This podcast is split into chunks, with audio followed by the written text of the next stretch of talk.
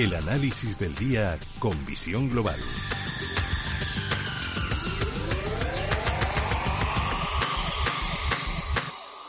Y el primer análisis de visión global lo buscamos con José Antonio Madrigal, director general de Urequers. José Antonio, muy buenas tardes.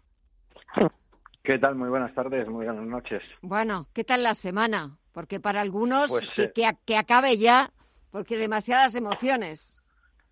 Sí, la verdad es que si miramos los índices de volatilidad nos damos cuenta enseguida que esta semana, eh, bueno, en, bueno en, en- en principio todo el mes de enero que llevamos ha sido el más volátil de los, del- desde el coronavirus, es decir, desde marzo del 2020. Estamos hablando que prácticamente en 22 meses estamos ante uno de los meses o el mes más volátil.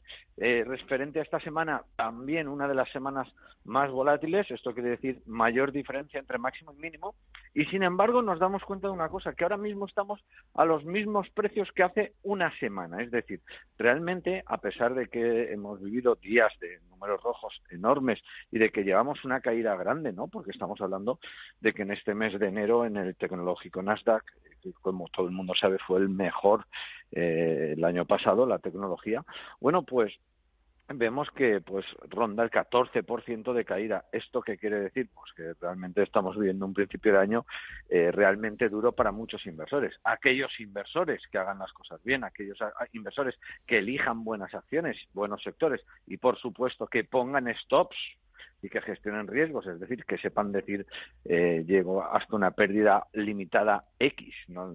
Para algunas personas será el 2, el 3, el 5, el 8, cada persona tendrá un número. Bueno, pues cuando llega ese momento en esos valores, eh, hay que salir de, esos, aunque nos gusten mucho. Yo siempre digo lo mismo, y es que no nos enamoremos de las acciones, porque las acciones están para darnos rentabilidad, el mercado financiero está para darnos rentabilidad y no está para que nos enamoremos de ellos. Eh, no hay ninguna acción que vaya a subir perpetuamente. Eh, y da igual que hablemos de Amazon o de Google, han tenido meses malos, incluso han tenido años malos, o incluso vivimos desde el año 2000 prácticamente hasta el año 2010, eh, que no volvió, en el caso de Amazon no volvió a, a romper máximos históricos, es decir, estuvo durante 10 años ahí en zona de nadie, que era mejor no estar invertido.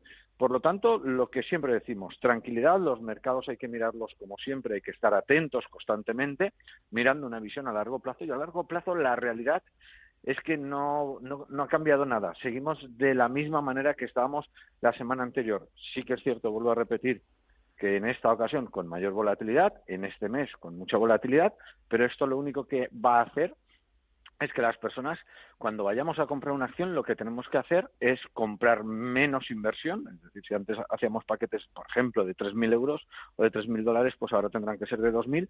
Y esto también, la mayor volatilidad, lo que nos dice es que tenemos que poner el stop más lejos. Si queremos ser buenos inversores, tenemos que tener una capacidad de adaptación atroz a las situaciones.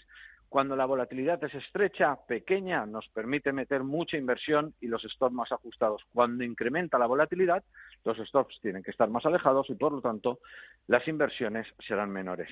También las recompensas, desgraciadamente, porque si invertimos menos dinero, Claro. eh, por mucho que nos vaya bien, también obtendremos menos rentabilidad. Pero, eh, Gema, eh, yo lo que quiero es transmitir tranquilidad, que no nos pongamos nerviosos, que estos números rojos que estamos viviendo en el principio del año no nos haga eh, no nos haga eh, plantearnos nuestra estrategia, porque los inversores que hacemos las cosas bien, antes o después el resultado se ve. Por lo tanto, eh, lo de siempre, vamos a mirar a largo plazo vamos a mirar esas bolsas, esos países que lo están haciendo bien y esos sectores que lo están haciendo bien y seguro, seguro que elegiremos alguna de las acciones que lo hace bien.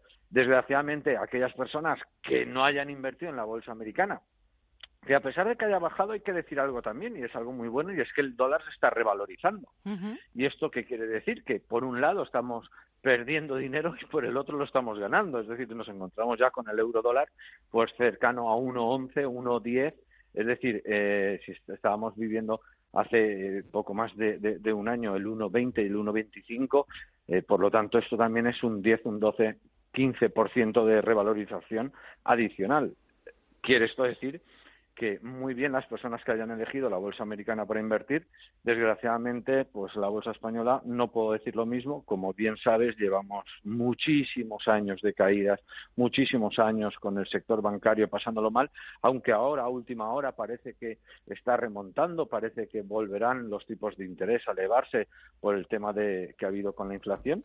Pero bueno, eh, yo el sector bancario creo que lo dije ya hace unas semanas, mm, me gusta aquel sector bancario que tiene pocos empleados, que no tiene oficinas y que todo es tecnología, es decir, que son aplicaciones móviles, porque esto permite que la empresa sea muy rentable y tenga muchas posibilidades de crecer.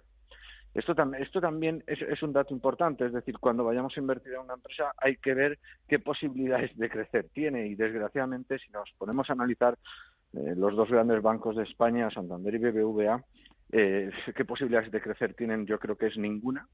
Bastante si tienen con mantenerse, porque es muy difícil que crezcan. Sin embargo, un niño, un grupo de jóvenes, alguien eh, hace una aplicación, una fintech o, una especie de banco o una, una empresa de prepagos ¿no? o de pagos por Internet, una aplicación con pocos empleados, 10, 12, 15 informáticos y, y tiene la posibilidad de crecer enormemente. Vuelvo a, decir justamente las palabras que decía la semana pasada, es que cualquier compañía que hoy es grande, un día fue pequeña. Bueno, pues los inversores tenemos que buscar esas pequeñas compañías que son hoy, que tienen la posibilidad de convertirse en grandes compañías.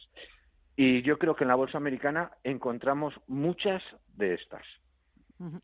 Pues eh, me quedo con, todas esas eh, recomendaciones, con todas esas eh, compañías, esas fintech a las que vamos a seguir muy pendientes, sobre todo de cómo van evolucionando, porque es un poco hacia dónde va a ir evolucionando sobre todo el sector financiero en Estados Unidos, pero también aquí más pronto que tarde en el resto de Europa.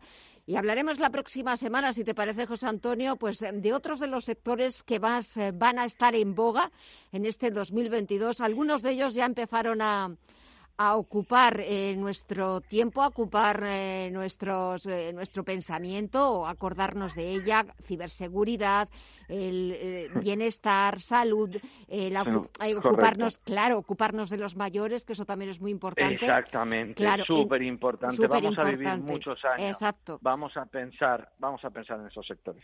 Pues en esos sectores lo pensamos y para el próximo viernes aquí un análisis completo, como siempre, con José Antonio Madrigal, director general de Urequers. Gracias como siempre, que pases un buen fin de semana y hasta el viernes. Un fuerte abrazo. Hasta el viernes. Felices inversiones. Chao.